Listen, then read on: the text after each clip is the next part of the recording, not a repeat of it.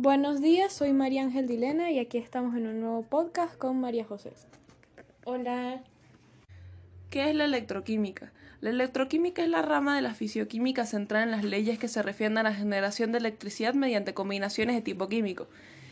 La fisioquímica, en tanto, es la ciencia que analiza los vínculos entre las propiedades químicas y las propiedades físicas de una materia. ¿Para qué sirve? Sirve para determinar las diferentes reacciones de los químicos hacia la electricidad y de las transformaciones eléctricas hacia energías químicas. También nos permite informarnos de nuevas y mejoradas formas de crear energía y aplicarlas en nuestra vida cotidiana, con las cosas que utilizamos a diario. Ahora se usan aplicaciones industriales electrolíticas, como las empresas de galvanotecnia y las descomposiciones electrolíticas, de las que se apoyan para hacer materiales tales como madera y papel.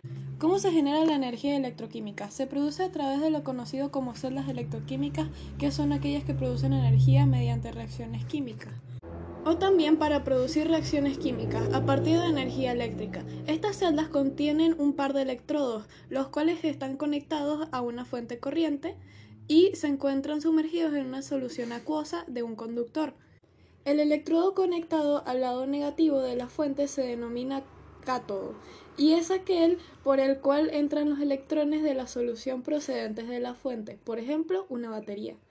Al mismo tiempo, el electrodo conectado al lado positivo de la batería se denomina ánodo, por el cual salen los electrones de la solución y regresan a la batería.